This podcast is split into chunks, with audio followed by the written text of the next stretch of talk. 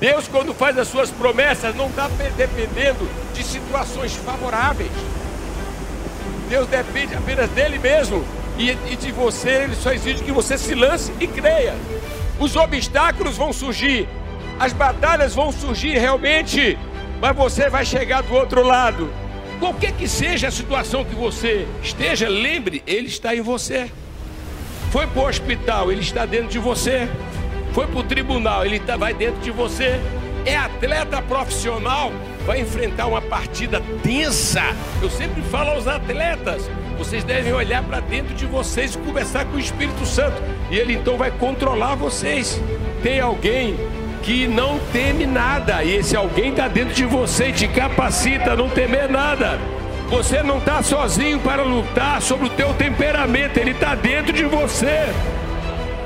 Você não está sozinho para lutar contra o pecado, ele está dentro de você.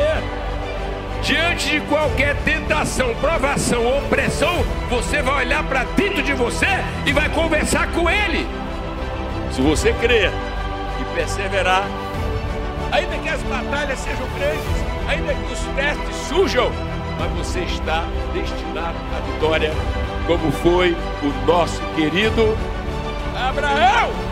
Quando Deus te faz uma promessa dentro do plano dele, não queira ajudar Deus.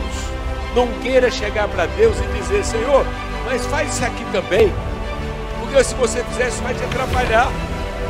Deus não precisa do ajuste no plano dele o plano dele é perfeito. O plano da salvação é perfeito. O homem, se quiser ser salvo, tem que crer no Cristo que morreu na cruz.